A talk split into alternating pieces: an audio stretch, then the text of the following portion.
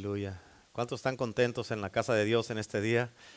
¿Cuántos están felices que vinieron a la iglesia en el día de hoy? Amén. Estamos en la presencia de Dios y en la presencia de Dios cosas buenas pasan. Milagros suceden, restauración, libertad, sanidad. Jesucristo es el sanador. ¿Cuántos dicen amén? Él es el libertador. Dice la palabra que Él llevó en su cuerpo todas nuestras enfermedades y dolencias para que nosotros no las tengamos que cargar. Y por la sangre de Cristo Jesús dice la palabra que hemos sido curados. Y hoy día en el nombre de Jesús vamos a creerle a Él para un milagro para tu cuerpo. ¿Cuántos dicen amén? Así es que, ¿cuántos están listos en este día? Si no tienen las notas del mensaje, levante su mano y uno de los sugieres le va a dar las notas ah, del mensaje. Nomás deje su mano levantada, por favor, para que los sugieres le den las notas. ¿Estamos listos? Bueno, me voy a meter de lleno y al punto. Hoy no tengo tiempo de andar alrededor dando vueltas a ver dónde cae. Amén. Porque tenemos muchas escrituras que leer en el día de hoy. Amén. Y me voy a ir derechito al punto. Hoy día el Señor le va a hablar a tu vida.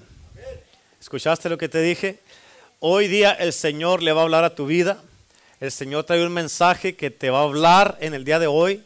Estamos en el mes de febrero, que es el mes del amor y la amistad, y tal vez, tal vez tú digas, pastor, eso que tiene que ver con amor.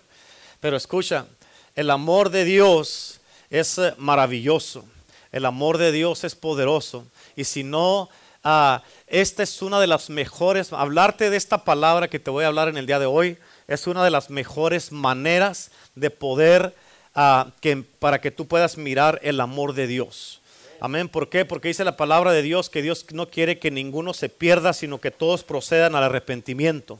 Procedamos al arrepentimiento. Dios quiere que nos salvemos. Dios quiere salvar nuestra alma, nuestra vida. Y Él no quiere que nos pierdamos. ¿Cuántos dicen amén? Así es que yo le titulé este mensaje sabiendo en contra de quién estoy peleando o estamos peleando. ¿Cuántos dicen amén? Así es que pon atención porque eh, de lo que te prediqué el domingo pasado y luego el miércoles y ahora, esto está uh, posicionándose para lo que te voy a seguir predicando en las semanas que vienen. Y tienes que poner mucha atención. Y es bien importante saber en contra de quién estamos peleando. Si yo te pregunto en contra de quién estás peleando, más a decir del diablo del enemigo, sí, obvio. Pero sabes cómo pelea, sabes qué es lo que hace, sabes cómo viene a, a atacarte. El plan del enemigo Dice la palabra de Dios en Juan 10:10 10, que vino a robar, a matar y a destruir. Amén. Él te quiere hacer pedazos y Él te quiere en el infierno. ¿Escuchaste eso? ¿Escucharon lo que les dije? El diablo te quiere hacer pedazos y te quiere en el infierno. Amén. Que Él quiere engañarte y Él quiere usar cualquier cosa. Ponme atención. El diablo quiere engañarte y quiere usar cualquier cosa para que le des la espalda a Dios y que se pierda tu alma. Cuando digo cualquier cosa, literalmente quiere decir eso, cualquier cosa un enojo, algo que no te guste, algún tropiezo, alguna, ah, algo que alguien te hace, o que eh, te eh, eh, mires algo y que no te guste, o que oigas algo y que no te guste, pecado, mentiras, resentimiento, odio, a cosas así, y con eso el enemigo te puede agarrar, y con eso, si te agarra para que te suelte, apenas un milagro de Dios. Amén. Por eso es muy importante reconocer y saber, como dice la Biblia, que reconozcamos las artimañas del enemigo. Tenemos que saber y conocer cómo pelea el enemigo. Amén. Porque si tú vas a una guerra, si tú vas a la guerra y no conoces nada del enemigo, es muy probable que seas derrotado. Por eso mucho cristiano ha sido derrotado. Por eso muchos no están aquí. Amén. Y es muy probable que si tú no conoces nada del enemigo cuando estás en una guerra, es muy probable que tú seas derrotado. A muchos de ustedes están aquí todavía por la gracia y la misericordia de Dios, pero el enemigo te ha agarrado de una manera y está a punto de derrotarte si no tienes cuidado. ¿Estás entendiendo lo que te estoy diciendo? Te estoy hablando a ti. ¿Ok? Y es muy importante saber qué usa el enemigo Amén. ¿Cómo va a pelear el enemigo? Y tienes que saber en contra de quién estás peleando en el ramo espiritual. Amén. Y la verdad es de que muchos no toman, no toman al enemigo en serio. Amén. Y es porque la razón que no lo toman en serio es porque no conocen lo suficiente de Él para tomarlo en serio. Muchos dicen, oh pastor, el enemigo ya está derrotado, yo no me tengo que preocupar de eso. Ok, si está derrotado, entonces ¿por qué estás peleando con cosas en tu mente? Si está derrotado, porque te traes lujuria en tu corazón? Si está derrotado, ¿por qué no paras de echar mentiras? Si está derrotado, ¿por qué no paras de pensar así y hablar así de la gente? ¿Por qué no paras de chismear? ¿Por qué no paras de hacer cosas que no debes? porque estás adicto a la pornografía. Si está derrotado el enemigo, ¿cuántos dicen amén? Y Satanás quiere meterse y quiere infiltrarse sin que tú te des cuenta usando cualquier cosa. Él es bien sutil que para cuando menos acuerdas ya se metió, amén, con cualquier cosa que tú le abras la puerta. Él se esconde en los lugares que tú menos piensas. Te voy a, me voy a ir de lleno al mensaje y tal vez tú vas a decir que esta, está fuerte la palabra. Qué bueno. Amén. No vengo aquí a ser amigos, vengo a darte la palabra y quiero salvar tu alma. ¿Cuántos dicen amén? Así es que ah, el enemigo se esconde en los lugares que tú menos piensas. Él se esconde mucho en la religión. De hecho, la religión es uno de sus lugares favoritos para esconderse, donde hay muchos, ah, ah, eh, eh, hay muchos hombres, mujeres en todas las iglesias que se la pasan peleando y debatiendo por cosas que de a tiro no tienen sentido para nada. Amén. Se la pasan en ponte a pensar, eh, se la pasas debatiendo, se la pasa la gente debatiendo, peleando en cosas ah, ah, que no tienen sentido. ¿Y en qué manera estás avanzando el evangelio con eso? ¿Cuántas almas estás alcanzando diariamente al estar peleando con la palabra? Amén. ¿Cuántas personas dicen oh, que la mujer no debe de usar vestido, que la mujer no se debe de cortar el pelo, que la mujer no debe de predicar, que la mujer no debe de, ponerse pantalones? Oh, sí, se vamos a hacer las cosas bíblicas, porque tú no traes túnica? ¿Por qué no traes túnica como Cristo lo hacía? Amén. Y ponte a pensar, y, lo que pasa es de que muchos por eso eh, eh, este, se ponen a, a, pelear por cosas y el mundo se está perdiendo allá afuera y la iglesia aquí adentro está peleando. ¿Cuántos dicen amén? El enemigo se esconde en la ropa.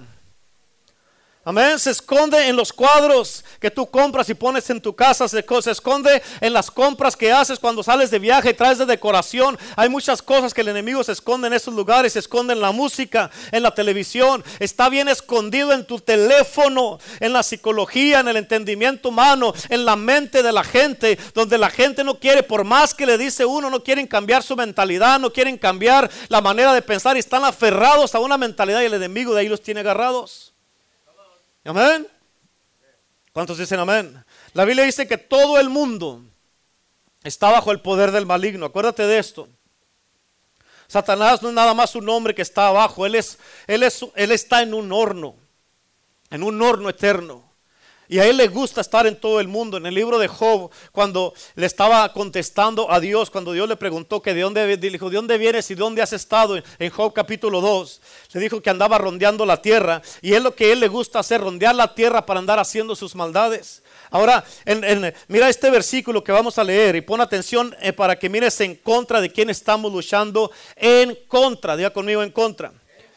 Ahí en tus notas, en Efesios 6, 12, porque no tenemos lucha contra sangre y carne, sino contra principados, contra potestades, contra los gobernadores de las tinieblas de este siglo, contra huestes espirituales de maldad en las regiones celestes. Amén. Escúchame, yo no sé lo que tú entiendas de la palabra contra o en contra, pero déjame te digo lo que significa. Significa que estamos en una batalla y que hay alguien en contra de quien estamos peleando. Hay alguien que alguien que está en contra de tu vida y de mi vida. Y esto parece que es algo extraño en estos tiempos y en esta cultura para la mayoría de los cristianos, especialmente para aquellos que tienen una actitud bien pasiva en el cristianismo.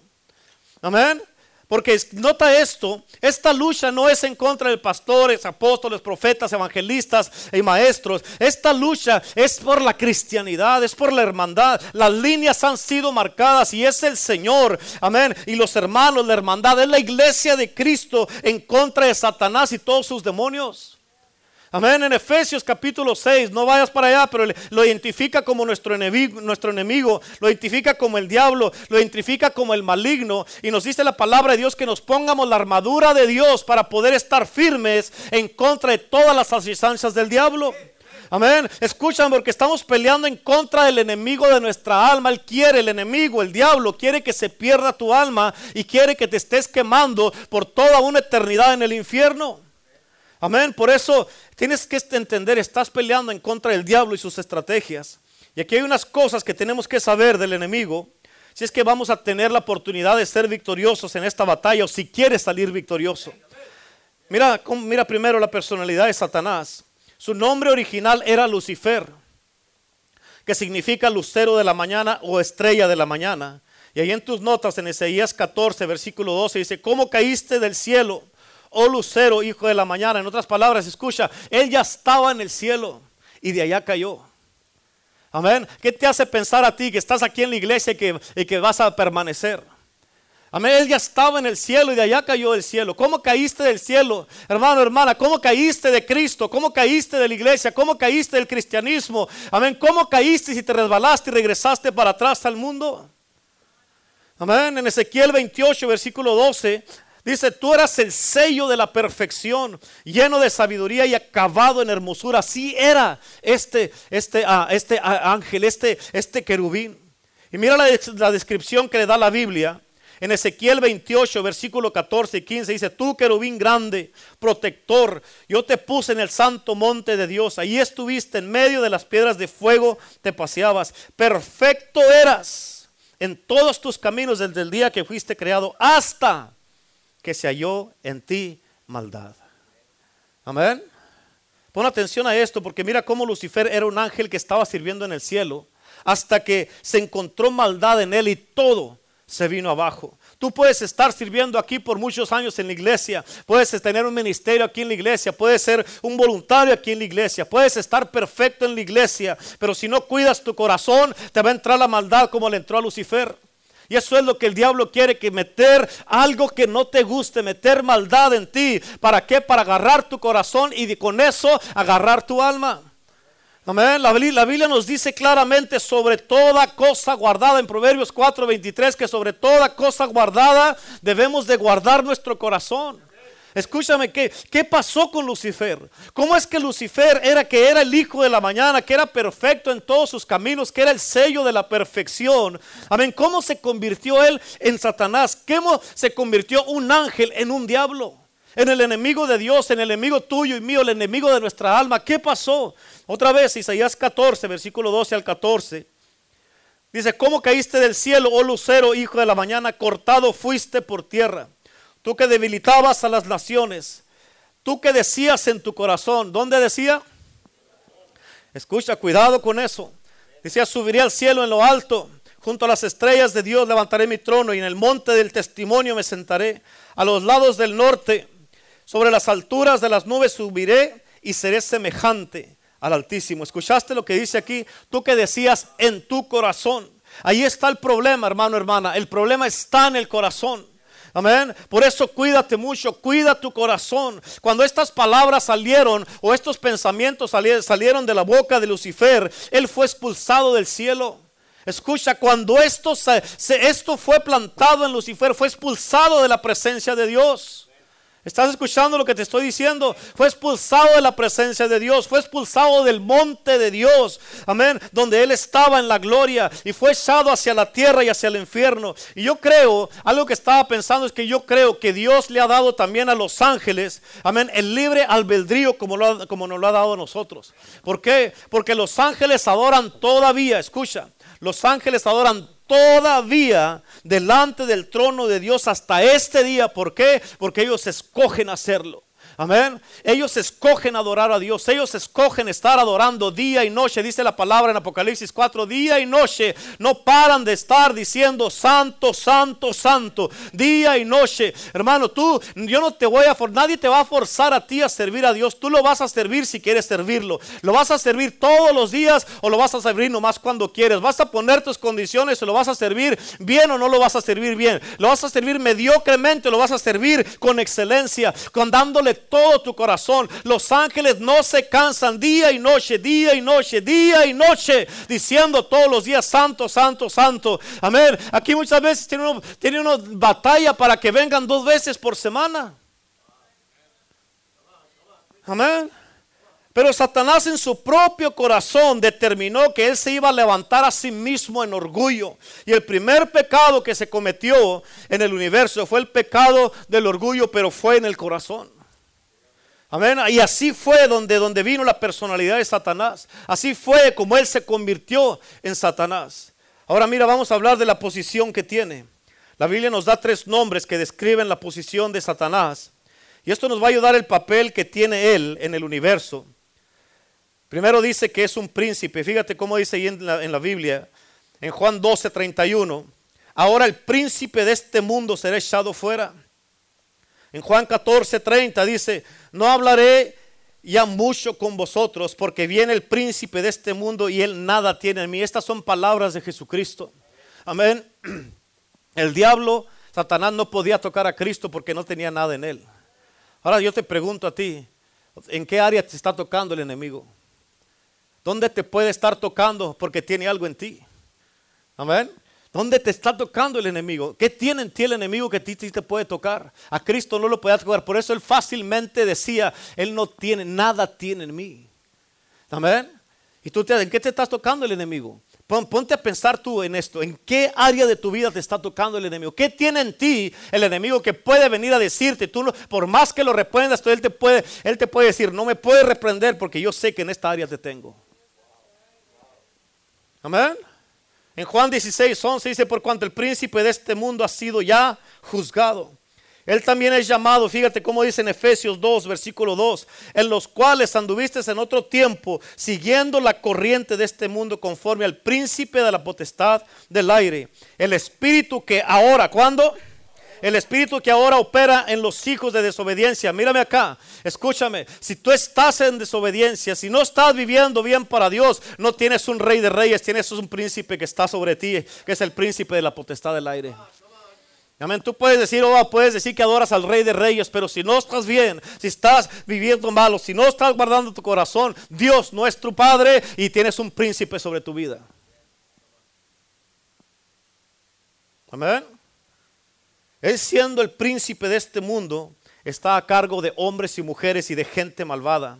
Y también de espíritus malignos, o sea, de demonios. Él es el que gobierna sobre los hijos de desobediencia, dice la palabra de Dios. Él es el arquitecto de la maldad en este mundo en el que vivimos. Él es un príncipe, ¿estás entendiendo? Ver, Otra cosa que también dice la Biblia de él es de que es un gobernante o un gobernador. Por eso en primera de Juan 5:19 dice, "Sabemos que somos de Dios y el mundo entero está bajo el maligno." O sea, si tú estás en Cristo, a ver, hermano, hermana, si estás en Cristo, si aceptaste a Cristo, arrepentiste de tus pecados, te lavó con tu sangre, con su sangre preciosa y tú ya estás bien delante de Dios, que el enemigo no tenga nada en ti, nada, nada, nada. Amén. Si tú estás bien delante de Dios, podemos decir, sabemos que somos de Dios. Y el mundo está bajo el poder del maligno. Amén. El sistema de este mundo, tienes que entenderlo tú de esta manera, está caracterizado con una ambición egoísta y hambre de poder. Hay mucho odio en el mundo, hay muchos resentimientos, muchos corajes, mucha ira, muchas mentiras, muchos pensamientos equivocados de unos contra otros. Hay mucha división, hay mucha rivalidad, brutalidad, hay mucha sexualidad, mucha inmoralidad, hay mucha manipulación y Satanás es el padre de todo eso. Y si hay algo de esto que está pasando sobre ti, tú estás diciendo, diciendo, Satanás es mi príncipe. Amén. ¿Sabías que Satanás tiene su propio reino? Jesucristo dijo en Mateo 12, 26, dijo, y si Satanás echa fuera Satanás, contra sí mismo está dividido. ¿Cómo pues permanecerá su reino? ¿Escuchaste? Tienes que entender esto. Esto a mí se me hizo, dije, no puede ser. Tienes que entender esto. Satanás y sus demonios tienen una unidad, los demonios con Satanás y Satanás con los demonios, que ellos saben esto, de que si están divididos, el, su reino no va a permanecer. ¿Cómo es que ellos están unidos y están teniendo tanto éxito en tantísima gente y en este mundo? Y tú y yo no podemos estar unidos aquí en la iglesia. Amén. Es que usted no sabe, es que el hermano Magno me saludó. Amén. Es que me miró mal. Amén. Es que César me quemó el burrito.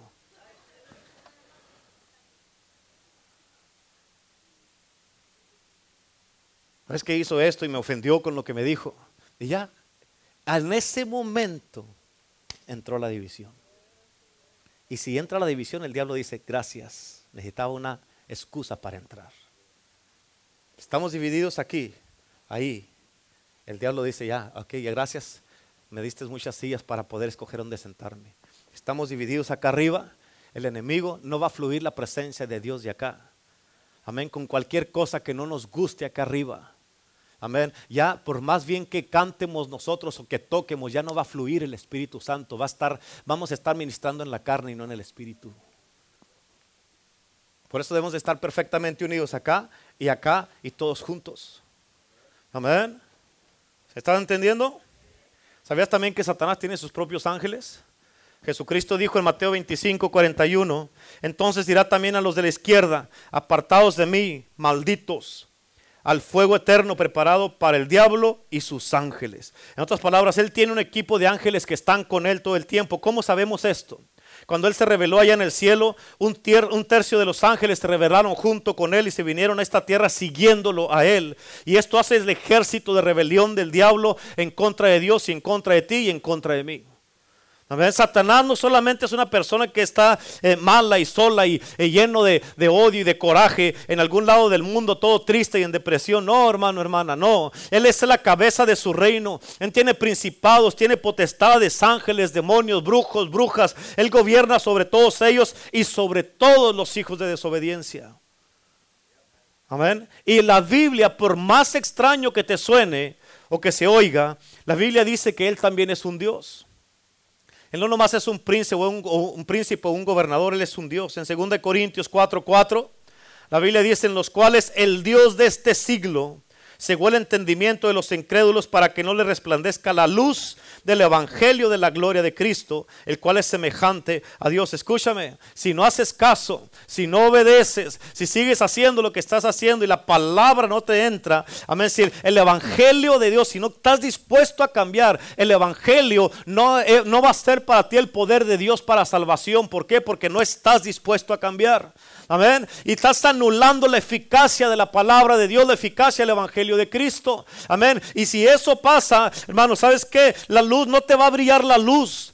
¿Por qué? Porque el Dios de este siglo te tiene tan agarrado el corazón, te tiene tan agarrada la mente para que no perdones, para que no, para que no te unas, para que sigas dividiendo, para que estés aquí, pero aquí no estás aquí, aquí no estás aquí, para que sigas haciendo esas cosas y la luz del evangelio no te va a brillar y si no te brilla es porque el, el Dios de este siglo te ha cegado y la luz del evangelio no te va a brillar. ¿Por qué? Porque vas a seguir en tinieblas. Amén. Te vas a hacer tú a ti mismo creer que estás bien. Te vas a justificar a ti mismo. Amén, porque vienes una vez al mes a la iglesia, con eso ya voy y ya tengo para otros dos o tres meses y lo vuelvo a regresar otra vez cuando no me sienta muy bien. Eso no es salvación. Amén. Si los ángeles día y noche están adorando a Dios, ¿Cómo es que tú no puedes venir dos días a la semana a la iglesia? Y no se cansan, dice la palabra de Dios, de decir santo, santo, santo. A ver, ¿en qué manera tu vida está expresando santo, santo, santo delante de Dios? ¿En qué manera estás expresando con tu manera de vivir, con tu estilo de vida que Él es santo? Amén. ¿Quién es el Dios de esta edad? Es Satanás. Satanás también es religioso. ¿Sabías que él es religioso igual que, igual que, igual que uno? También es religioso también. Amén. Él es el fundador y el presidente de su propia religión, por eso hay muchos satanistas. Y él siempre ha tenido su religión y por eso y tiene su propia iglesia. Aún aquí en Estados Unidos ya hay iglesias satánicas. Se han filtrado muy sutilmente en las iglesias cristianas. Amén. En Apocalipsis 2.9 dice la palabra de Dios y la blasfemia de los que se dicen ser judíos y no lo son, sino sinagoga de Satanás. Esas son las iglesias satánicas. Amén. Él tiene su propio evangelio también. En Gálatas 1.8 Pablo dijo, más sino, si aún nosotros o un ángel del cielo nos os anunciare otro evangelio diferente del que hemos anunciado, sea anatema. Amén. Y ahorita ya el evangelio no tiene nada que ver con el verdadero evangelio de Cristo. No tiene nada que ver con la verdadera palabra de, palabra de Dios. ¿Cuántos dicen amén? Por él también tiene sus propios ministros también. En 2 Corintios 11, 15 dice la Biblia, así que no es extraño si también sus ministros se disfrazan como ministros de justicia cuyo fin será conforme a sus obras. En otras palabras, hay muchos ministros que en lugar de estar encaminando a la gente a la verdad, al, camino, la verdad y la vida, encaminándolos a la salvación, los están desviando. Amén. ¿Dónde? ¿Cómo? Porque todo, oh, no, no, no te preocupes, tú estás bien, no te preocupes, oh, eh, todo está bien. Pero en lugar de estar haciendo eso, lo están a puro nomás motivando, puro prosperidad, puro, puro amor y pura esas cosas. Amén. En lugar de estarlos llevando, amén, a la verdad. En lugar de estarlos llevando a la verdad, porque la Biblia dice, conocerás la verdad y la verdad te hará libre. La verdad te va a incomodar, pero te va a hacer libre. Amén, otras palabras, hey, para el hermano, hermana, estás mal, estás equivocado, estás equivocada. Ay, el pastor fue muy duro. Ay, la pastora fue muy duro. ¿Y qué quieres? Que te hablemos puro amorcito, que todo está bien, no, mijito. Amén. Ellos también tienen su propia doctrina. En primera de Timoteo 4.1 dice, algunos apostatarán de la fe. ¿Cuántos de esos hay aquí? Amén. Puedes estar aquí, pero no significa que estás en la fe. David dijo, estando en la congregación, casi resbaló. Tú puedes estar aquí, pero eso no significa que estás en la fe. Dice, algunos apostatarán de la fe escuchando a espíritus engañadores y doctrinas de demonios. ¿Cuánta gente no ha apostatado de la fe ya? Amén apostatan de la fe y ya no les entra la luz del Evangelio, como dice la escritura que leímos, y le hacen más caso a lo que esos espíritus engañadores, esas doctrinas de demonios les, están, les están hablando, que tiene más credibilidad eso que la palabra de Dios en sus vidas. ¿También? ¿Y qué es lo que pasa con eso? Terminan yéndose y luego de una manera o de otra sigues tú teniendo contacto con ellos y te empiezan a hablar y te empiezan a hablar hasta que ellos poco a poco ese espíritu bien sutil te empieza a entrar en ti, te empieza a engañar y, si, y sin tú darte cuenta estás escuchando doctrinas de demonios. Y si te vas, estás siguiendo demonios, estás siguiendo espíritus. Amén. Ahora, ellos también tienen, ¿sabías que también tiene Satanás su propia copa y su mesa de comunión? ¿Te acuerdas cómo aquí que de vez en cuando poner que tomamos comunión? Ah, se ponen dos mesas aquí y se ponen las copitas donde te, con el pan y todo eso. Amén. Sí, sí, sí, ¿saben? ¿Se acuerdan de eso lo que hacemos? ¿Sí o no? En 1 Corintios 10, 11, fíjate cómo dice, no podéis beber de la copa del Señor y la copa de los demonios. Mm. No podéis participar de la mesa del Señor y de la mesa de los demonios. En otras palabras, ya veniste y tomaste comunión, tomaste el pan, el, el vino, entonces ya olvídate. Ya no puedes andar participando otra vez en la mesa de los demonios. En otras palabras, Satanás tiene su propia iglesia, su propio evangelio, sus propios ministros, su propia doctrina, su propia comunión y su propia religión. Y él ha hecho siempre lo mejor, en su mejor trabajo en los círculos religiosos. Él es un Dios de esta edad, de este mundo. ¿Me estás entendiendo lo que te estoy diciendo? Y en contra de él es con el que estamos peleando y batallando y luchando todos los días. Amén. No nomás peleas con Él cuando vienes a la iglesia, es todos los días. Amén. ¿Qué hace el domingo pasado? Prediqué del espíritu de Pitón. Ok, ya, ya soy libre, ya me soltó. Y luego el miércoles no vienen. Amén. Cuando ibas a venir a la oración, te agarró otra vez el espíritu. Y oh, no voy a poder ir. Ah, qué bonito. Entonces, ¿no, no que te había soltado el espíritu ese? Oh, ya regresé a, primer amor, a mi primer amor. Regresamos a mi primer amor el miércoles, todos juntos. Oh, ¿Dónde está? Oh, ya regresé, Señor, pero no voy a ir. Una persona que está enamorada quiere estar donde está el amor. Una persona que está enamorada de Cristo quiere estar donde está Cristo. Pues también está en mi casa, pero no deje de congregarse. Amén.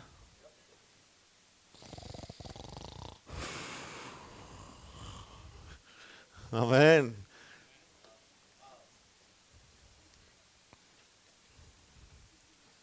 hombre.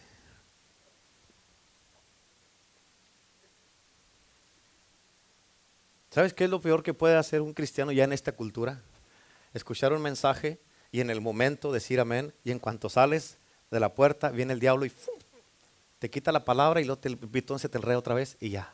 Para el otro servicio se te olvidó lo que en los amenes aquí. Amén. Vienes aquí, regresas a tu primer amor, lloras, tiemblas y hasta en lenguas hablas. Y te vas de aquí, te agarras, en cuanto sales, el enemigo dice, thank you. Y te vas a tu casa y al siguiente día no quieres saber nada de la iglesia. Esos son puros servicios temporales aquí.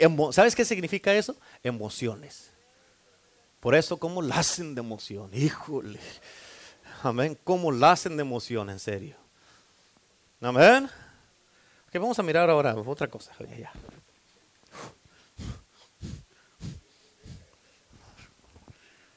Pero la verdad te lo voy a decir. Vamos a mirar ahora el poder de Satanás. ¿Qué tan poderoso es Satanás? La Biblia dice que los hombres están cautivos por el poder de Satanás hasta que venga el poder del Salvador Jesucristo. Amén. En segunda de Tesalonicenses dice la palabra de Dios, capítulo 2, versículo 9. Dice, inicuo cuyo advenimiento es por obra de Satanás con gran poder y señales y prodigios. Amén. Con gran poder, señales y prodigios mentirosos.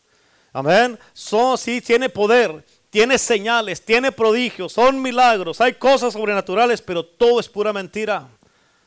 Amén. Por eso escúchame, nunca subestimes el poder de Satanás, pero no cometas el error de creer o pensar que Satanás es igualmente poderoso que el Dios Todopoderoso, porque no lo es. Amén. Satanás es poderoso, pero solamente Dios es todopoderoso. Amén. Así es que no pienses que de un lado tienes a, Dios, el Dios todopoderoso para lo bueno, y que del otro lado tienes al diablo, a Satanás, que es todopoderoso para lo malo. No, no, no, no, no. Así no funciona, así no trabaja y eso no es verdad. Satanás no es pieza para Dios. Amén. Porque la Biblia dice que mayor y más poderoso es el que está en nosotros que el que está en el mundo. La Biblia dice que Dios, Dios, Jesucristo, el Rey de Reyes, con el aliento de su boca lo va a destruir. Imagínate el poder. Satanás no tiene una chance, en, más en cuanto se pare, y se acabó el corrido. Amén. Sí, gloria a Dios por eso. Pero tú, ¿por qué no puedes? Amén. Entonces, ¿qué tengo que hacer, pastor? Dígame. Ah, bueno, pues ¿a qué vino? Ahora se va a aguantar. ¿Qué tenemos que hacer? Tenemos que aprender. Tienes que aprender que no puedes jugar con el poder de Satanás. ¿Escucharon eso? Tienes que tener cuidado y no te metas con, el, con él porque te va a hacer pedazos. ¿Escuchaste eso? Ahora déjame te hablo un poco del propósito de Satanás. ¿Qué es lo que él quiere hacer? Porque esto va a explicar por qué pasan muchas cosas en los círculos religiosos, en muchas iglesias, entre muchos cristianos. Tienes que entender que Satanás es el gran engañador. Él quiere engañarte, si es que no te ha engañado ya. Al hacerte pensar que tú estás bien, pero puedes vivir en engaño. En Juan 8:44 dice, vosotros sois de vuestro padre el diablo y los deseos de vuestro padre queréis hacer, mírame acá, con tu estilo de vida. Los deseos de qué padre estás haciendo. Mírame acá, no se me agache, ahora sí, míreme. Bacada. Con tu estilo de vida, los deseos de qué padre estás haciendo. ¿Tu padre el diablo o Jehová de los ejércitos? ¿Mm? Y dice ahí mismo, Él ha sido homicida desde el principio y no ha permanecido en la verdad porque no hay verdad en Él. Cuando habla mentira, de suyo habla porque es mentiroso y padre de mentira. Entonces, si no permaneces tú en la verdad, ¿de qué lado estás?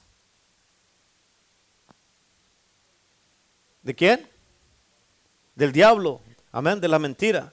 Y si no estás, si estás hablando mentiras, ¿de quién es tu padre? El diablo. Ah, sí, pero sigue hablando mentiras. Amén. Y lo puedes decir, todo lo puedes decir, sí, cierto, pasó, sí, cierto. ¿Y qué vas a hacer al respecto? Amén. En Apocalipsis 12, versículo 9 dice, y fue lanzado fuera el gran dragón la serpiente antigua que se llama Diablo y Satanás, el cual engaña al mundo entero. Fue arrojado a la tierra y sus ángeles fueron arrojados con él. Amén. Tienes que ponerte a pensar en toda la decepción y el engaño que Satanás quiere traer a tu vida. Que por una razón u otra, Él quiere sacarte de los caminos de Dios. ¿Escuchaste lo que dije? Por una razón u otra, te va a poner lo que quieres. Él sabe lo que te gusta, Él sabe lo que quieres, sabe lo que deseas y te lo va a traer enfrente de ti. ¿Para qué? Para sacarte de los caminos de Dios. Amén para que no guardes tu corazón y que por cualquier cosa te ofendas, tropieces y quieras dejar a Dios, que en tu corazón abandones tu casa, abandones a tus hijos, abandones a tu esposa, a tu esposa, a tu esposo, a tu esposa, abandones la iglesia, abandones tus hermanos, abandones a los pastores y todo es por las puras mentiras y el engaño de Satanás. ¿Me están entendiendo? Sí, no tienen que decir amén, no se preocupen, no, no, me va a, a, intimidar. Pero si estás entendiendo, ¿sí? ¿Cuántos de ustedes han tratado alguna vez de hablar con alguna persona? De convencerlos de que tanto los ama Dios, de todo lo que ha hecho por ellos, que murió por ellos, que derramó su sangre por ellos y parece que están sordos, parece que están ciegos y no les entra la palabra por los oídos ni entienden nada. Amén. Pero la razón que están ciegos, que no les entra la palabra y no la entienden es porque han sido engañados por el enemigo. Amén. Y eso es lo que hace Satanás. Él anda engañando y echándole mentiras a toda la gente por todos lados. Oh, mira, es que tú necesitas esto, es que te hace falta esto, es que esto es bueno para ti. Eh, no, tienes que tener balance. No todo se trata de pura iglesia. Son dos días por semana, por el amor de Dios. Amén. Eso fue lo que hizo en el jardín del Edén cuando engañó a Adán y a Eva. El pecado empezó ahí. Satanás, como un engañador, él es el que falsifica todo y copia todo. ¿Sabes qué es lo que hace? Él hace todo lo que Dios hace. Él trata de hacer todo lo que Dios hace y trata de copiar todo como Dios los hace. ¿Te acuerdas en Isaías 14 que dijo al final, seré semejante al Altísimo? Amén. Él quiere hacer todo semejante como Dios y aunque sea, lo haga semejante o lo quiera copiar, nunca va a ser Dios y nunca va a ser nada bueno porque Él es diabólico, es animal, es perverso, está torcido, es malo y te quiere derrotar y quiere destruir tu vida. Así es que cuando miras a Satanás y todo lo que anda haciendo en el mundo en este tiempo, no te debería de sorprender si eres un cristiano. Porque todo lo que Cristo ha hecho, Satanás trata de hacerlo también y copiarlo, pero para engañarte a ti. Otra cosa que también hace, no nomás Él es el gran engañador, sino también Él es el que divide. Amén. Escúchame iglesia, todas las divisiones que han existido en todas las iglesias han sido causadas por Satanás. Todas, todas, el 100%, 100 de cada 100 divisiones son causadas por Satanás. Mil de cada mil divisiones son causadas por Satanás. Toda la división en tu casa, en tu matrimonio, con tus hijos, entre los hermanos, entre el liderazgo, todas esas divisiones son causadas por Satanás. Amén. Ahora cuando divide las iglesias, eso siempre destruye la paz de la iglesia, del cuerpo de Cristo, destruye la unidad. Y déjame te digo quién hace todo esto, quién está detrás de todo esto. Es Satanás. ¿Por qué? Porque esa es una de las estrategias más grandes que él tiene. ¿Sabes qué fue lo primero que hizo Satanás cuando, cuando él cayó aquí en su corazón? Cuando ya su corazón fue distorsionado. ¿Qué fue lo primero que hizo? Dividió a los ángeles y a muchos se los llevó con él. ¿Para qué? Para que ya no adoraran a Dios. Hizo una división, así es que tú tienes, mírame acá por favor, tú tienes que tener mucho cuidado hermano, hermana, de toda la gente que por alguna razón u otra, por cualquier cosa o por cualquier motivo quieren dividirte desde la iglesia, amén, que vienen a dividirte, que quieren, eh, eh, sin importar que sea tu mejor hermano, tu mejor hermana, tu mejor amigo, tu mejor amiga, la persona con la que mejor te llevas en la iglesia, amén, que sea quien sea, aún tu esposo y tu esposa, tienes que tener cuidado cualquier persona que quiera dividirte de la iglesia, de tus pastores, de tus hermanos, del liderazgo de, de la iglesia o plantarte una semilla negativa en contra de alguien. Tienes que entender eso, porque una persona que viene al momento que te habla algo negativo de alguien más, a ti debería de ponerte, de prenderse una luz roja y decir, no tengo que escuchar esto. ¿Escuchaste? ¿Me estás entendiendo? No importa, es que no quiero hacerlo sentir mal o hacerlo sentir mal. Ah, pero Dios sí. Y vienen y te plantan esa semilla negativa y esa semilla negativa va a dar un fruto. Y al rato tú vas a mirar a esta persona mal Amén. Nomás porque ella vino conmigo y me dijo algo de él y ya ella quiere que yo lo mire a él como él lo mira. Él no me ha hecho nada a mí, pero yo ya lo miro como ella lo mira. Y ya somos dos en contra de uno. Ahora el fruto de esa semilla es de que esa semilla va a dar un fruto satánico.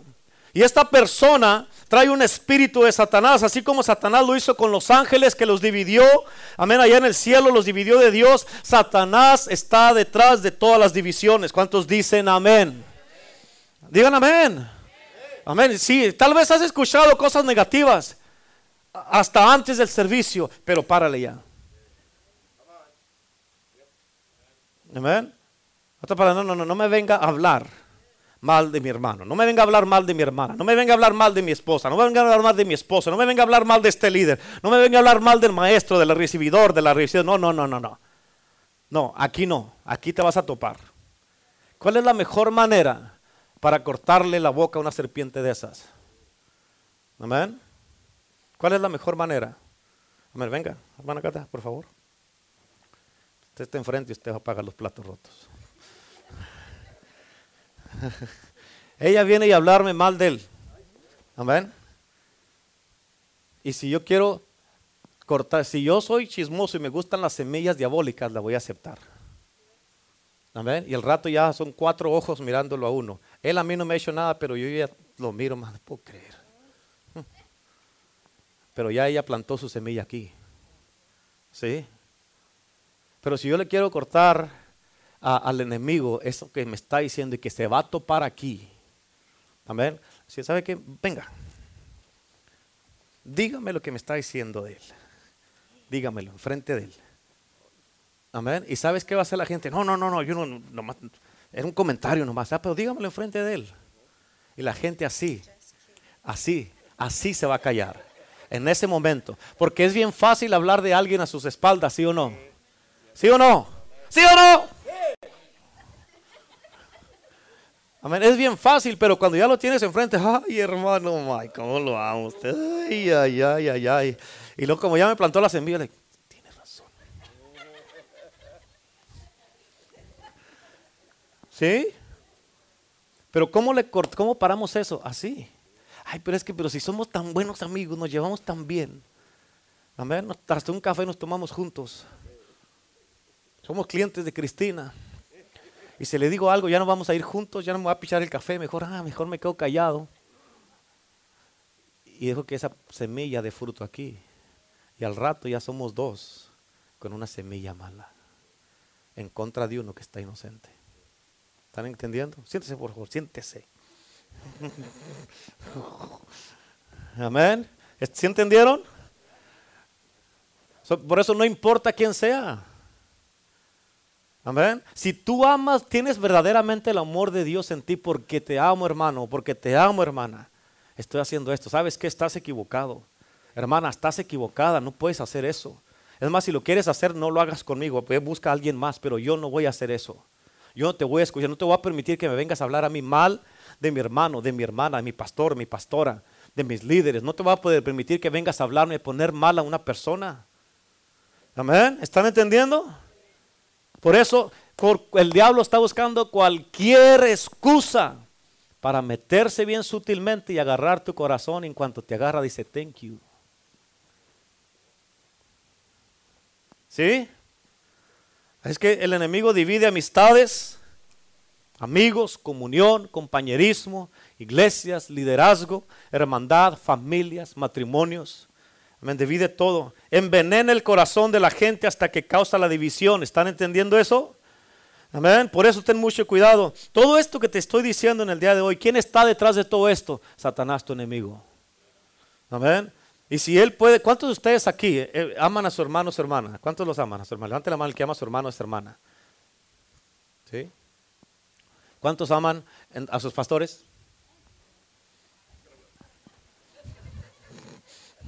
¿Me aman a mí? ¿Sí? Entonces, ¿quién está hablando mal de mí? ¿Sí o no?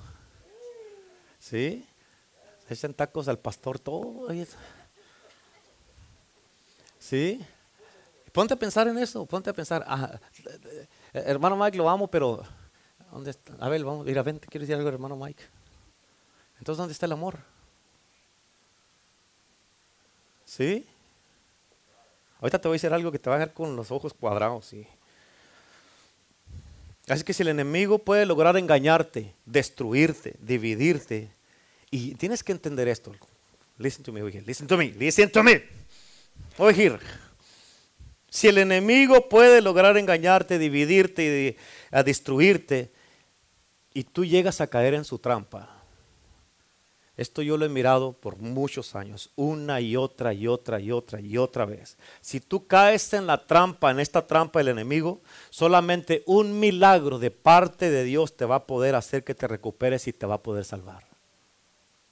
Muchísima gente nunca se han recuperado de esto.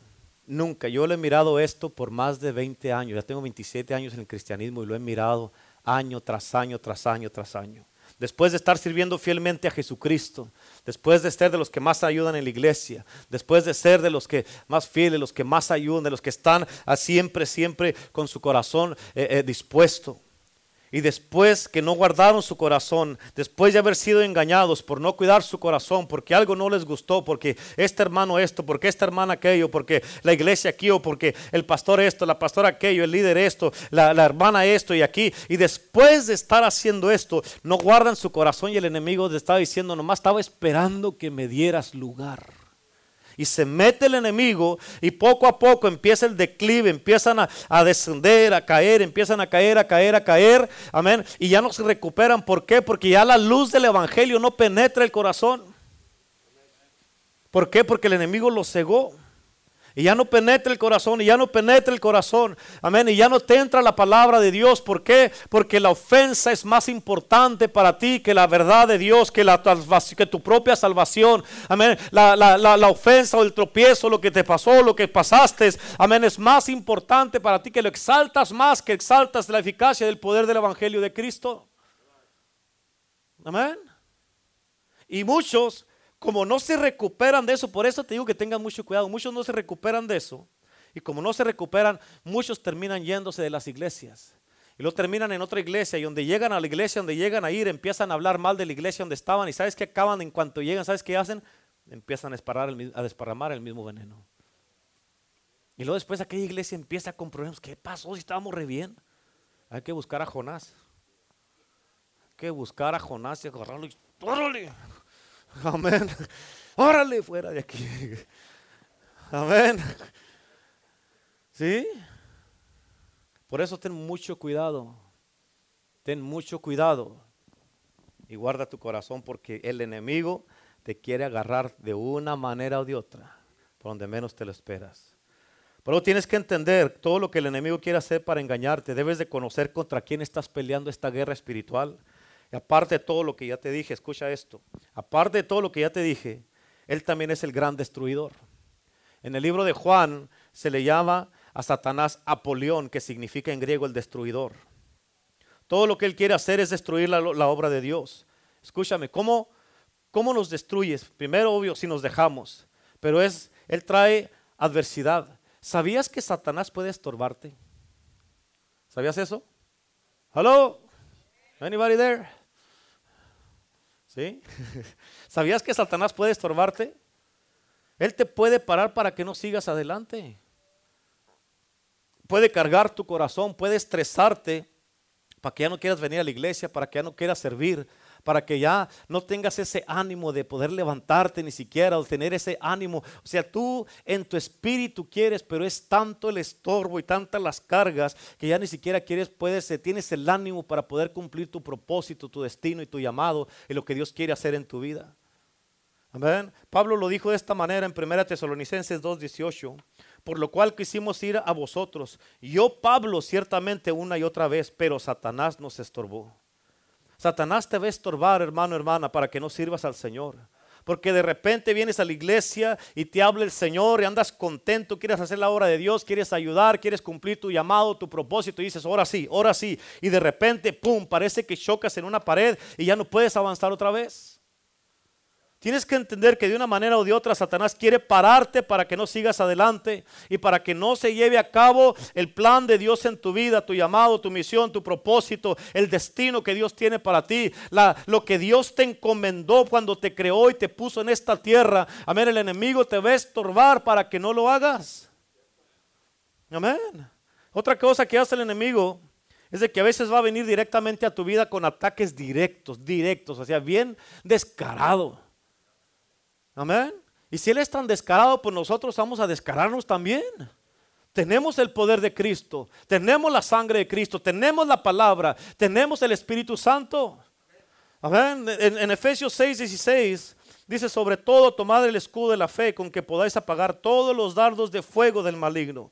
¿Sabes que una de las cosas que hace Satanás y sus demonios todo el tiempo están lanzando dardos de fuego en contra de ti? en contra de nosotros, en contra de la iglesia, en contra del liderazgo, en contra de las relaciones, en contra ah, ah, del pastorado, en contra de, toda la iglesia, en contra de tu matrimonio, en contra de tus hijos, en contra de tu trabajo, tu negocio, tus finanzas. Están tirando dardos por todos lados. Y si tú y yo no, no tenemos el escudo de la fe, no vamos a poder apagar todos esos dardos de fuego que nos está tirando el enemigo.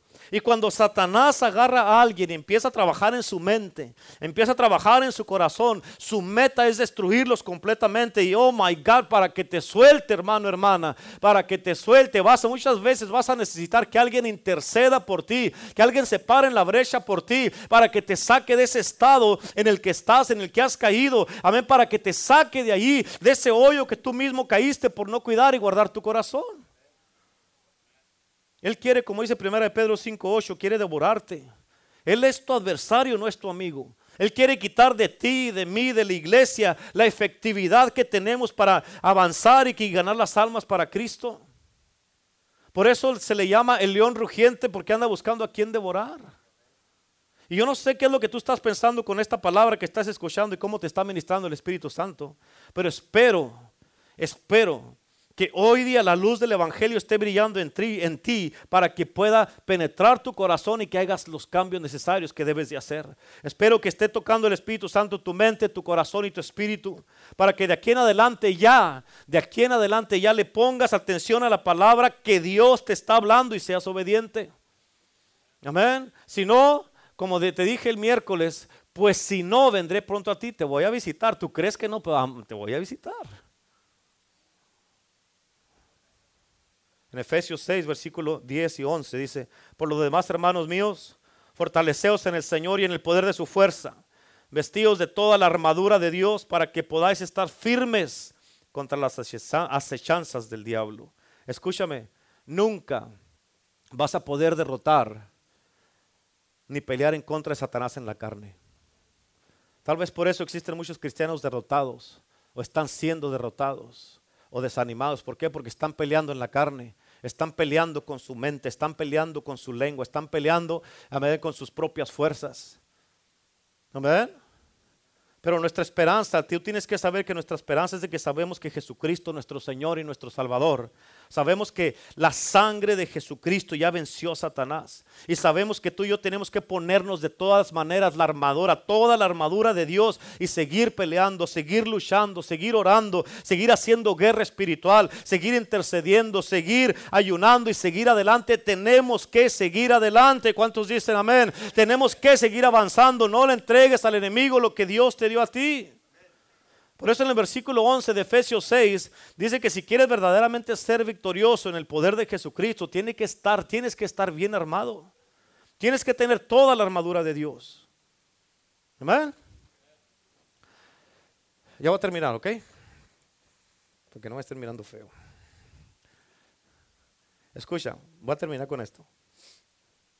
Cuando estaba trabajando en este mensaje, no más para que sepas, cuando empecé a trabajar en estos mensajes desde que estaba leyendo la Biblia el año pasado, toda la Biblia la terminé, se me hace que a finales de agosto, todo lo que teníamos que leer en todo el año. Y cuando estaba leyendo toda la Biblia, desde que estaba en Daniel, en, eh, Isaías, en, ah, en, Lucas, en Mateo, estaba en Apocalipsis y todo, un montón de cosas se me empezó a dar el Señor. Y tienes que entender que desde entonces el Señor me empezó a hablar de todo esto. Y y pasó algo. Eh, una vez tuve, tuve, una conversación con una persona que me sacó tanto de onda que yo dije, no voy a predicar esto. estoy mal yo, estoy equivocado. Y me sacó tanto de onda que fíjate, desde septiembre, octubre, noviembre, diciembre, enero, febrero, seis meses. Pero es que el enemigo no quería que te hablara de esto. Yo pensaba dentro de mí, dije, ¿cómo puedo hablar de esto a la iglesia? ¿Estoy mal? O sea, así hasta ese grado llegó. Pero tú tienes que entender, hermano, de que son puras estrategias del enemigo para que tú no lo conozcas y no te sepas defender. Para que tú no sepas cómo trabaja el enemigo y tú seas derrotado.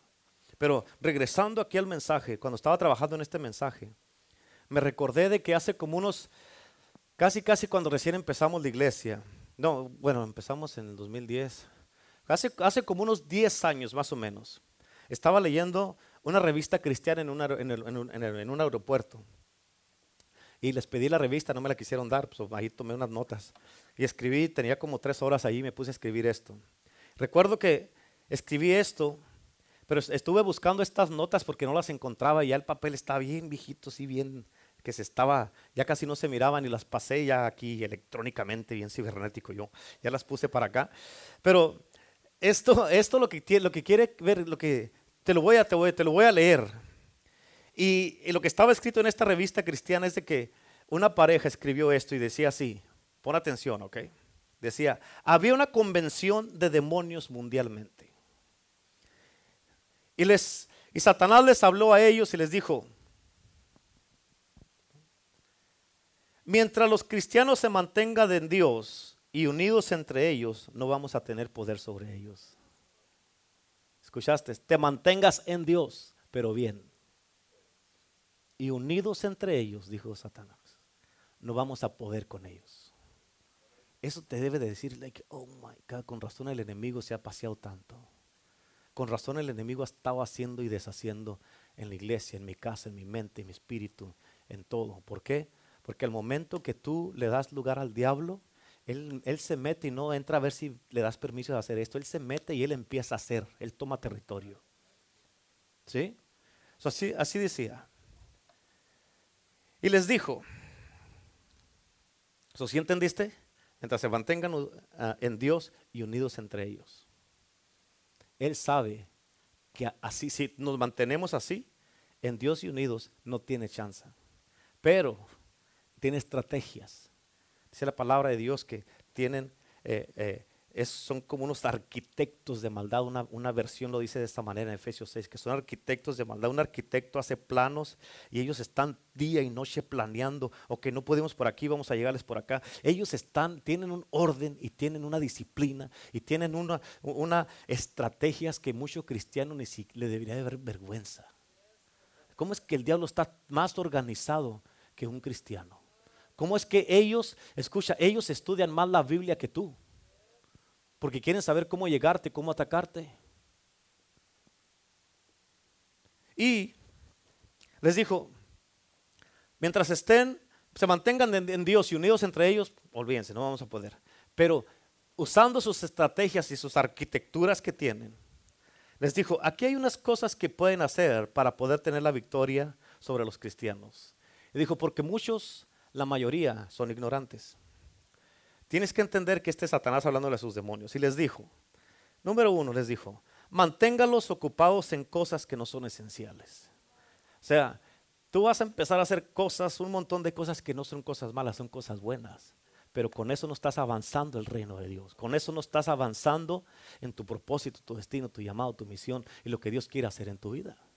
Estás haciendo cosas buenas, pero no son esenciales. No estás ganando almas, no estás, no estás ah, eh, cumpliendo. Amén. Y dijo, manténganlos ocupados para que crean que están haciendo algo. ¿Yes? Número dos, dijo, causen los que gasten mucho dinero y terminen en la quiebra y endeudados. Hay mucha gente ahorita en estos tiempos que se la pasan gaste y gaste y gaste dinero hasta lo que no tienen y tienen a fuerzas que mantenerse trabajando para poder mantenerse a flote de todas las deudas que tienen. Y parece que les quema el dinero. Y lo gastan y después andan ahí todos, ahí todos, que no hayan que hacer, andan desesperados, andan deprimidos porque no les alcanza el dinero. Amén. Día y noche, día y noche llega el Amazon, el FedEx y el UPS a tu casa y no te dé risa. Esa es una adicción. Es una adicción. Ya no tomas, sí, qué bueno. Ya no usas drogas, qué bueno. Amén. Ya no andas en los bailes, ya no andas en las cantinas, qué bueno. Pero ahora, ¿dónde estás gastando el dinero? Ya no vas a los casinos, ahora los gastas en Amazon, órale. Amén.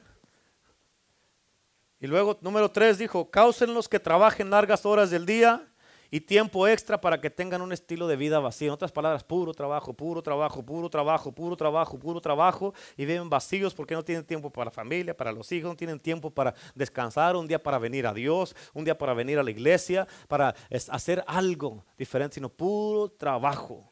Y la gente dice, y me van a pagar dos dólares más por hora, quiero trabajar. Amén.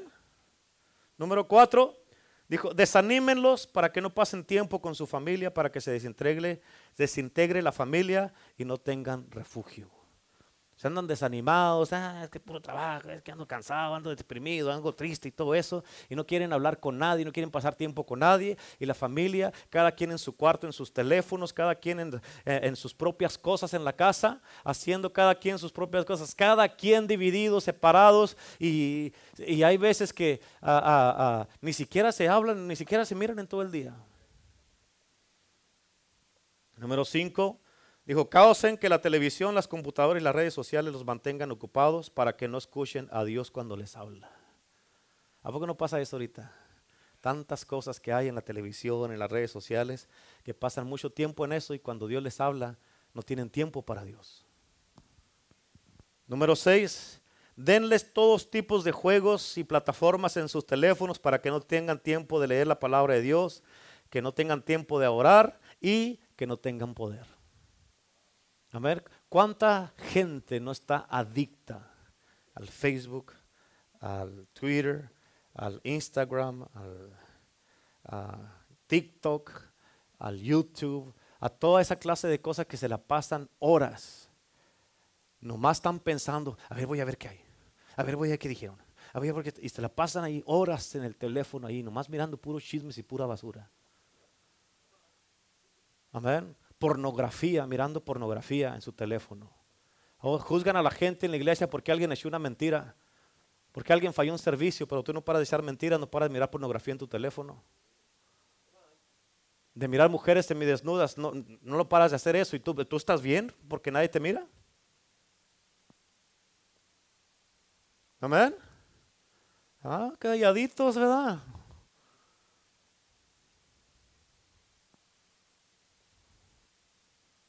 Número 7.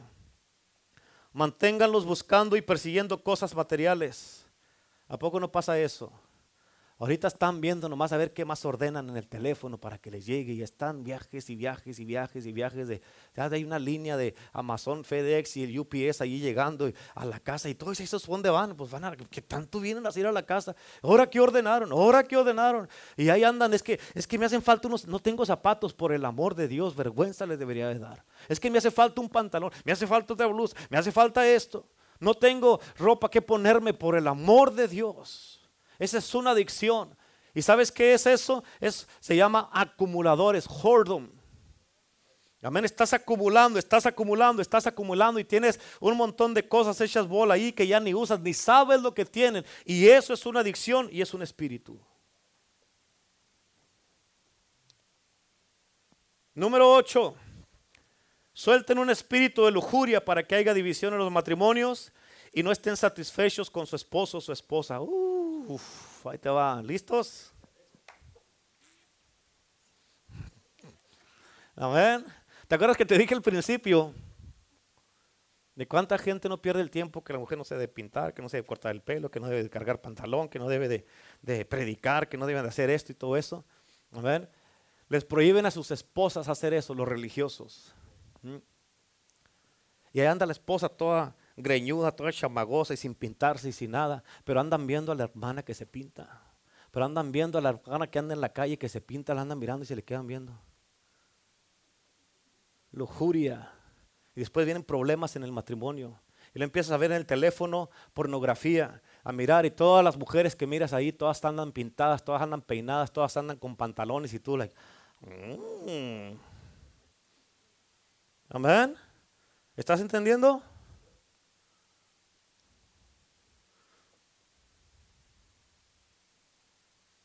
También las mujeres, también eso le aplica a las mujeres también. Número nueve, causen que el esposo y la esposa estén muy cansados para que no tengan tiempo de intimidad sexual y terminen buscando en otro lado. Amén. Ah, es que pastor, llego bien cansado del trabajo, llego, estoy cansado, pastor, estoy un día muy difícil con los niños en el trabajo, todas estas cosas que hacer. La Biblia dice, todo lo puedo en Cristo que me fortalece. Saque fuerzas de debilidad, tiene que poder. Amén. No le dé lugar al diablo. Amén. Pues dice la Biblia que solamente se separen para un tiempo de ayuno y oración. ¿Sí o no? ¿Dice eso o no dice? Entonces acabó el ayuno, ven acá, vamos, vamos a hablar. Hay algo que tenemos que platicar. Amén. Se acabó el ayuno. Let's talk. Come on. Follow me to America. Amén. Amén. A bueno, no se ríen. No, Pero es, lo que dice la Biblia. Es lo que dice la Biblia. Amén. En otras palabras, ahí se acabó el ayuno, la oración. Entonces ya no estén separados, no estén divididos. ¿Mm? Número 10. Promuevan mucho a Santa Claus en Navidad y el conejo en la resurrección para desviarlos del verdadero significado de los días festivos.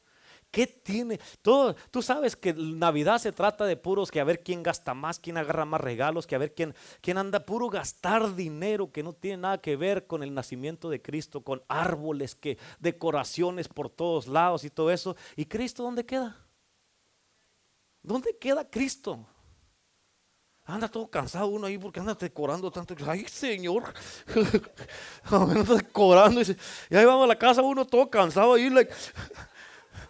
Amén. Y Cristo allá, Cristo allá en el cielo. ¿En serio? Así me fui otra vez de aquí a la iglesia. Así, oh, que te den right, nos vemos. Pero o sea, si te pones a pensar, ¿qué tiene que ver todo eso? Y que se enojan porque no le regalaron nada. ¿Qué tiene que ver eso con el nacimiento de Cristo?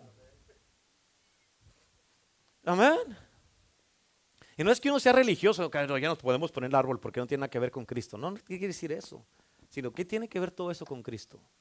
Ahora, en, la resurrección, ¿qué tiene que ver el conejo con que Cristo resucitó, murió por nosotros y resucitó al tercer día? ¿Qué tiene que ver? a ver, ¿alguien me puede decir? Negocio, gastar dinero. En Navidad, negocio, gastar dinero y todo se ha desviado y es una estrategia de Satanás. ¿Para qué? Para que no estemos conmemorando a nuestro Salvador. Número 11. Causen los que estén envueltos en buenas cosas, pero no en, causas, en buenas causas, pero no en causas eternas hagan un montón de cosas, te, ocúpense, hagan esto, hagan aquí, hagan acá, hagan esto, aquí, boom, boom, boom, boom, boom. ¿Y las almas? ¿Y tu propósito, tu llamado? ¿Tu misión, tu propósito? ¿La obediencia? Amén. Número 12. Dejen los que tengan lo suficiente y causen que sean autosuficientes y que, se, y que sientan que no necesitan a Dios, la iglesia, ni sus pastores, ni sus hermanos. Y decía, Decía de esta manera Satanás hablándole a sus demonios, si hacen estas cosas fielmente, yo les prometo que les va a funcionar. Y les dijo, enfóquense en mantenerlos ocupados. Amén. Dijo, mientras estén en Dios y unidos no vamos a poder, pero si hacemos esto, we got him. Manténganlos ocupados. Keep them busy. ¿Sabes qué quiere decir busy? Es being under Satan's yoke. Ocupado significa estando bajo el yugo de Satanás. Amén. Aleluya. Pueden parparear, pueden parparear. Amén. Nunca los había mirado tan atentos. Ay, Señor. We got him, Lord. We got him. We got him. Amén. God is good,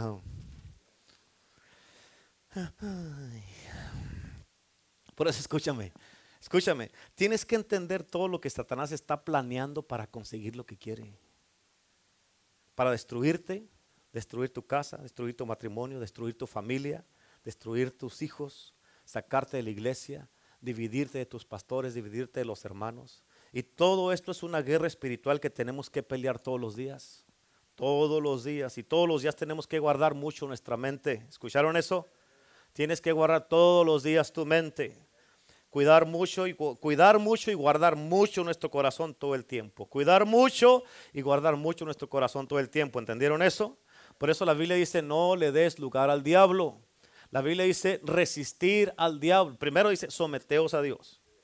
Resistir al diablo y huirá de vosotros. Y muchos en lugar de resistirlo dicen asistir al diablo.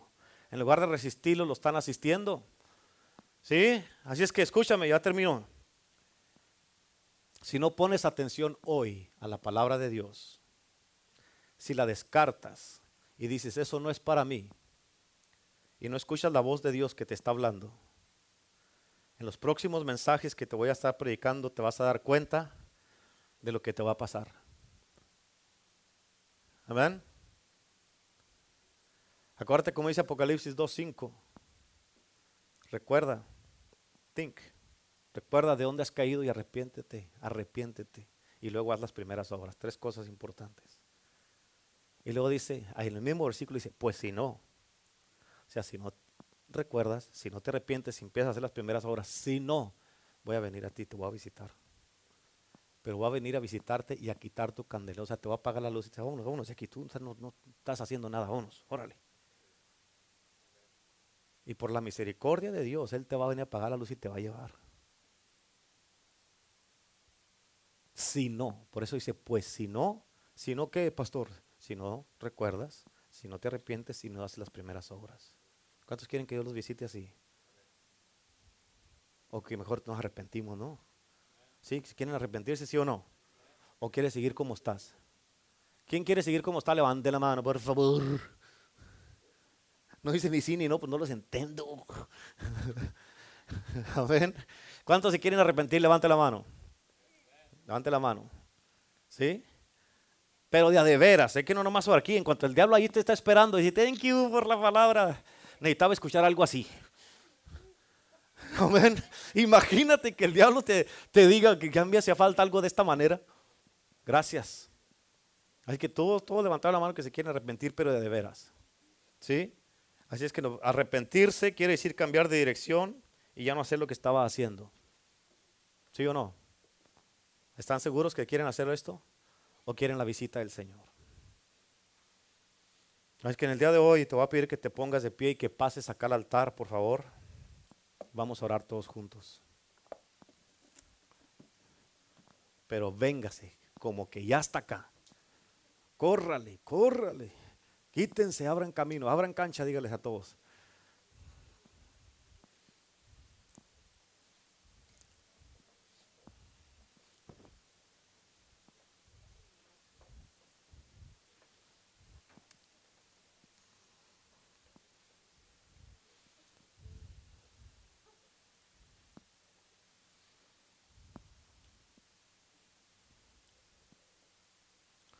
Ahí pasen, pasen, ahí pasen, véngase para acá.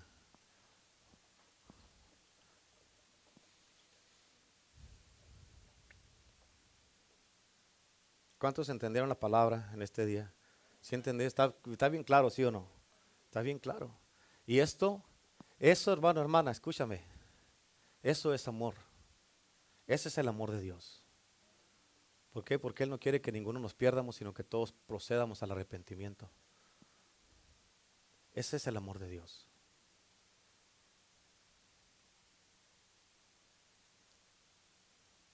El, amor de Dios nos quiere salvar, nos quiere rescatar, nos quiere libertar.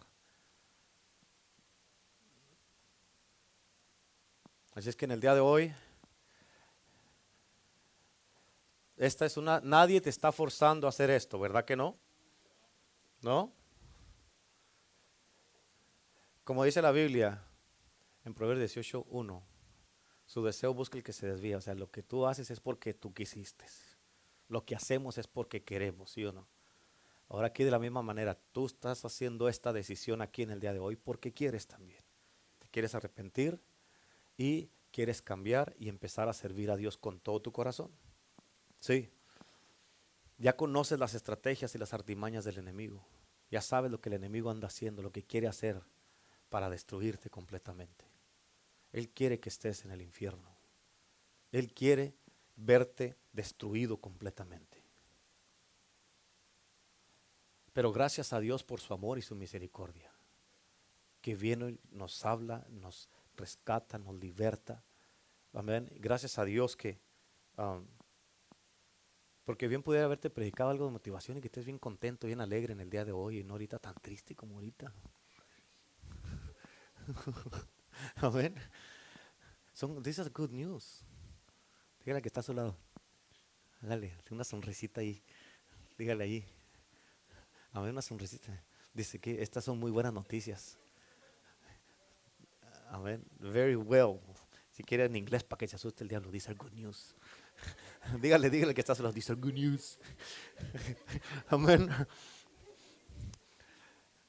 No, esto no es algo malo, es algo bueno. Gracias a Dios que Él vino y nos trajo esta palabra. En el mes del amor y la amistad. ¿Sí? Así es que tenemos que entender esto y saber lo que Dios está haciendo. Y hoy, hoy día nos vamos a arrepentir y vamos a venir todos a Dios con todo nuestro corazón. Y le vamos a pedir al Señor que Él nos nos renueve, nos restaure para volver a ese primer amor. Amén. Para volver a ese primer amor, para poder hacer las primeras obras que hacíamos de un principio. ¿Cuántos de ustedes se acuerdan cuando estaban en su primer amor? Ante la mano. Cuando estabas en tu primer amor.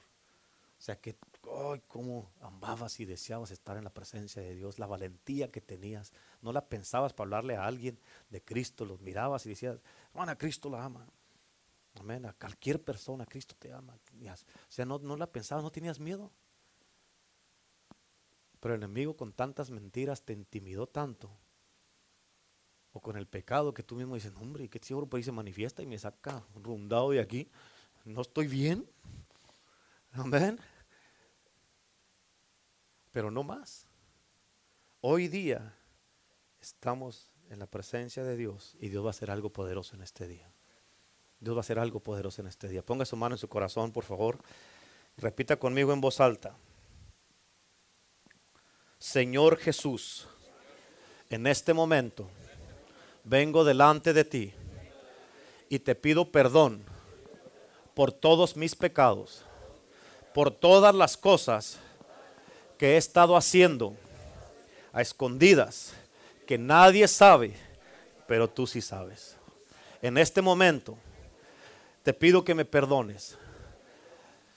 Una vez más, consciente de lo que estoy haciendo. Nadie me está forzando a hacer esto. Te acepto en mi corazón como mi Señor y único Salvador. Te pido que por favor escribas mi nombre en el libro de la vida y que me ayudes a regresar a mi primer amor. Ayúdame para hacer las primeras obras y ayúdame para servirte con todo mi corazón, mi alma, mi mente y todas mis fuerzas. Dame el querer como el hacer. Ayúdame a obedecerte. Guía mis pasos para ser obediente a ti. No me dejes que siga poniendo excusas. No me eches de tu presencia. Y ayúdame, Señor, para hacer tu voluntad. Escribe mi nombre en el libro de la vida y ayúdame para servirte con gozo y alegría el resto de mi vida. En este momento renuncio a, todas a todos los planes del enemigo y a todas las actividades satánicas en contra de mi vida. Renuncio a en todas las áreas de mi vida al lugar que yo le he dado al enemigo. No más le doy lugar. Hoy día me arrepiento y no más miraré pornografía. No más le daré lugar a la lujuria. No más voy a chismear. No más voy a hablar de mis hermanos. No más voy a darle lugar al enemigo para que use mi lengua ni mis ojos. En el nombre de Jesús, en este momento, hoy Señor, vengo delante de ti, en este altar, y yo me ofrezco a mí mismo como un sacrificio vivo, santo y agradable a ti. En el nombre de Jesús, acéptame y que mi vida sea un olor grato para ti, Señor. Ayúdame para no poner más excusas y no venir a la, iglesia. Yo voy a servirte. Voy a ser un siervo tuyo y voy a hacer tu voluntad. Y te pido que me des el discernimiento para que con todas las cosas que el enemigo ha lanzado en contra de mi vida y con las que ha tenido la victoria, dame discernimiento para no darle lugar. Ayúdame para mantenerme en ti y mantenerme unido con el cuerpo de Cristo, con mis hermanos, con el liderazgo de la iglesia y con mis pastores. En el nombre de Jesús, te doy gracias, Padre. Te bendigo en el nombre de Jesús. Amén. Amén. Denle un fuerte aplauso a Cristo. Aleluya.